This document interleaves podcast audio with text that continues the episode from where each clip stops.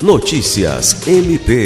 O Ministério Público do Estado do Acre recebeu nesta quarta-feira, 4 de dezembro, a visita do médico Eduardo Veloso, eleito para o cargo de deputado federal. O parlamentar, que será empossado no dia 1 de fevereiro, foi recebido pelo Procurador-Geral de Justiça, Danilo Lovisaro do Nascimento, e o encontro teve a presença também do Corregedor-Geral Álvaro Luiz Pereira, da Procuradora-Geral Adjunta para Assuntos Administrativos e Institucionais, Rita de Cássio Nogueira Lima, e do Procurador-Geral Adjunto para Assuntos Jurídicos, Celso Jerônimo de Souza.